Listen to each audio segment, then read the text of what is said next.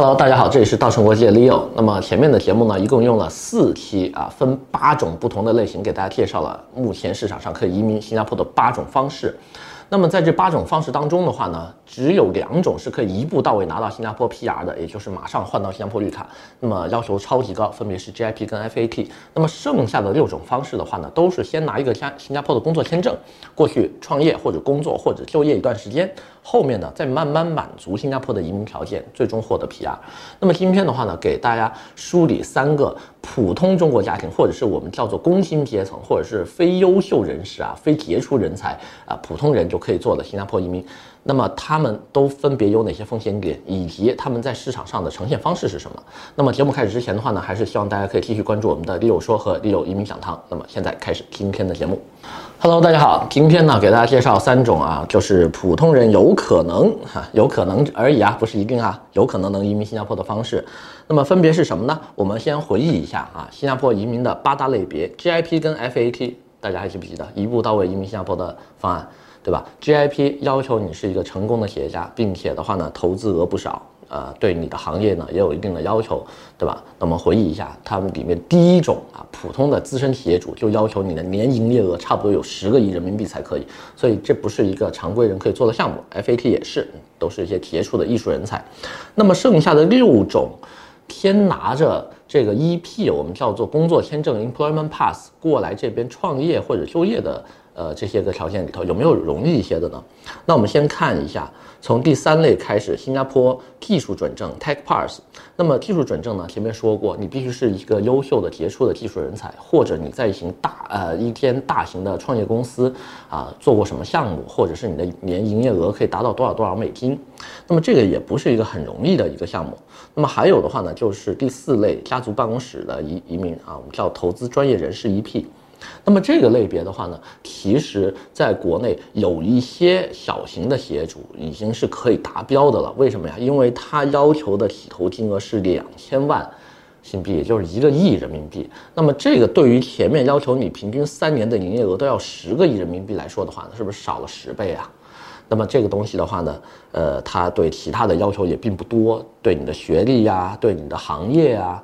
对于你的这个工作经历啊，都没有非常严格的要求，所以第四类呢，家族办公室的这个 EP 还是目前市场上有一部分人可以做得起的。只要你有两千万新币，那么基本上做这个项目的话呢，是妥妥没有问题的。好，那再看一下第五类，新加坡创业移民 Entrepreneur Pass。那么创业类的话呢，主要还是对于申请人的创业经历啊，以及他的这个。呃，投资啊，或者是他经营企业的这个经历呢，有一定的要求。那我不好说这个东西是普通人可以搞得定的哈，因为它还不像第四类加办 EP，加办 EP 只要有钱就行。那么这个的话呢，对于你的创业经历还是有一定要求的。那么先把第五类排除掉。第六类，新加坡自雇移民 （Self-Employment Pass）。自雇类的话呢，顾名思义，只要自己雇自己就行了。所以这个类别其实是目前国内。啊，年龄大、没英语、学历不高这样的一些大龄申请人，呃，最容易申请的一个项目，因为这个 EP 它要求的东西非常的少啊，只要求看一下你过往的这个创业经历、你的国内公司，以及你有过来投资的意愿，以及这边创建一家新的公司，呃，就已经可以发放你的 EP 了。所以这个东西的话呢，是比较容易拿的，而且市场价格也不贵啊。一般的话呢，都到我想想，都是在呃三到五万新币左右啊，就可以呃申请它的这个 EP 的就市场收费吧，中介的收费差不多是这个价。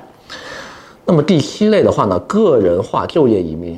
PEP 啊，PEP 的话呢，它是对薪水有一个非常高的要求的。我们记得哈，PEP 它除了对你的学历、你的专业范围以及你过来之后的薪水是有要求的。所以这个东西的话呢，我们也不觉得它是一个很容易申请的一个项目。因为如果你要自己给自己发工资的话，要包装的话，那你未来的两到三年之内的话，你要掏给新加坡的这个税还是不少的。那么第八类呢，就是新加坡雇主担保。那么新加坡雇主担保的话呢，又分这个 Special Pass 跟 Employment Pass，对吧？那么它的这个要求的话呢，也不是特别高，只要雇主认定你是某些方向的专业人才啊，就可以给你发签证了。所以的话呢，目前市场上我们能看到的普通人移民新加坡的方式，无非就三大类：第一，家族办公室移民。对吧？十三 O、十三 U 啊，也就是说的这个加办呃 EP。那么还有的话呢，就是自雇啊，六类新加坡自雇移民 （Self-Employment Pass） 啊，自己设立一家公司就可以了。那么最后一类的话呢，就是新加坡的雇主担保啊，找一家雇主担保你过来啊，这个东西的话呢，跟加拿大过去我们介绍的雇主担保啊异曲同工啊，基本上都是假装啊，这边要请你啊，你把钱给雇主，对吧？雇主假装我要你啊，就给你发一个这个签证过来。但是的话呢，他们这三个类别的话呢，都各自有各自的风险。那么先说一下加办类的风险在哪里吧。首先呢，加办类的风险有两个地方。第一，就是你在申请初期的时候，你的资金来源是要解释的。这个东西不是跟移民局或者是劳工部解释啊，就不是跟 MOM 去说你的钱怎么来的，主要是你在投资跟创办这个家办的时候，你的钱是要进新加坡的银行的。新加坡的银行有非常严格的反洗钱条例，也就是说你的 KYC 怎么做，你自己要想好，以及你怎么样把你这一个亿的。人民币变成新币拿到海外去，如果已经在海外的，那就不用不用担心了哈，就没有这个烦恼啊。但如果你是在国内的话哈，你要想好怎么把它弄出去，这是第一点。第二个难点呢，就是大部分真的有一个亿现金在手的这些企业主，呃，或者是大老板们，他是很难去新加坡待两年的。而你要把你的这个 EP 换成 PR 的话，你是一定要在新加坡居住的，因为新加坡最终劳工部虽然是发了你签证，但是你要申请 PR 的时候，你还是要在移民局这边去过一遍审的。移民局是会看你有没有第一在新加坡常住啊。或者你有没有把家庭的重心放在新加坡呀？或者是你对新加坡的这个联系是否紧密啊？那这个都需要通过你的居住来体现。如果你前面住的时间很少的话呢，就不行。这也是为什么这些年啊，投资做了十三 O 的这个人非常多，但是最后拿到 PR 的人非常少的一个原因。所以这两点的话呢，大家自己回去衡量。那么说一下第二个项目，就是新加坡的这个创业类啊，sorry 啊，sorry，新加坡自雇类啊。自雇类那么难的地方的话呢，也在后期啊，前期基本上批你一个这个 EP 都是不成问题的，就是你很快就会拿到你的这个签证过来新加坡创业。那么创业的过程当中你要注意了，因为任何一个人都没有办法保证你啊。做生意一定成功，对吧？如果你说你创业一定成功，哈，那你就经营之神了，你比稻盛和夫还厉害，对吧？稻盛和夫都不敢自己说啊，我只要出山，我就一定能经营成功，对吧？这一点的话，我想想，但凡有点自己逻辑的，都应该能想得明白，对吧？新加坡一个跟中国还是有一点点文化或者体制方面不一样的地方，对吧？那么你之前在中国，你在一个十三亿人的大市场里面。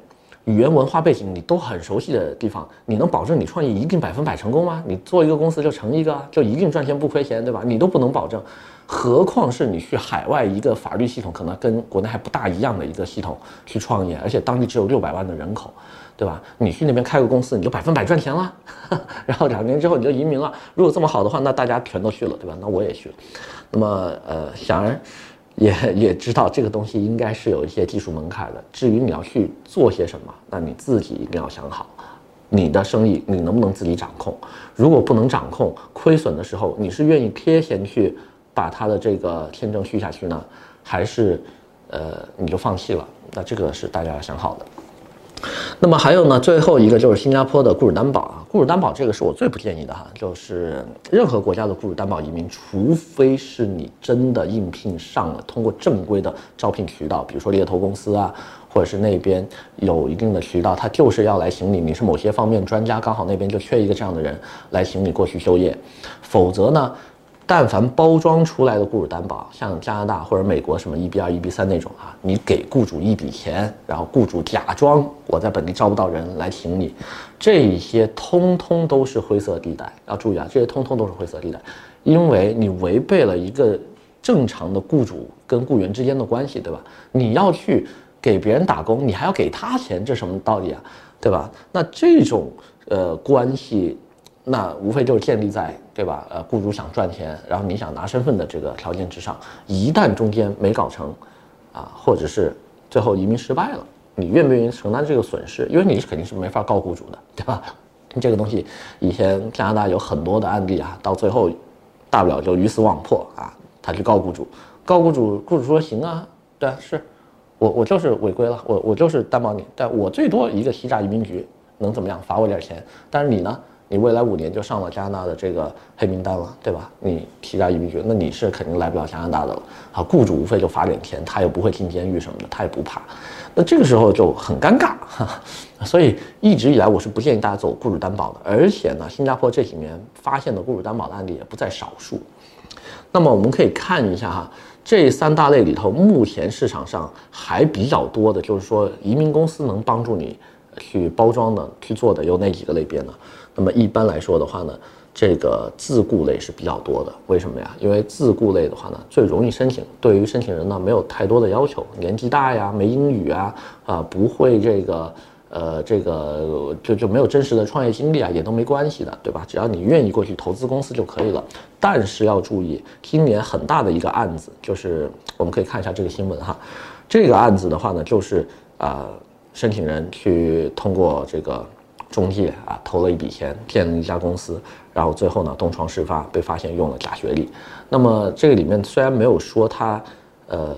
走的是哪个类别？但是呢，通过中间的两个条件，我们可以猜测出来，对吧？第一个条件是他给自己买了假学历，第二个条件的话呢，就是他是去当地投公司的，所以我们可以首先就撇除了雇主担保类，对吧？雇主担保是不需要不需要投公司的，那么技术准证也不可能了，对吧？技术准证的话，你的身份背景不是一般的人都做不了的，那么也不是家族办公室，它有可能呢就是一个自雇类，那么自雇类的话呢，也是对你的学历有一定的要求的。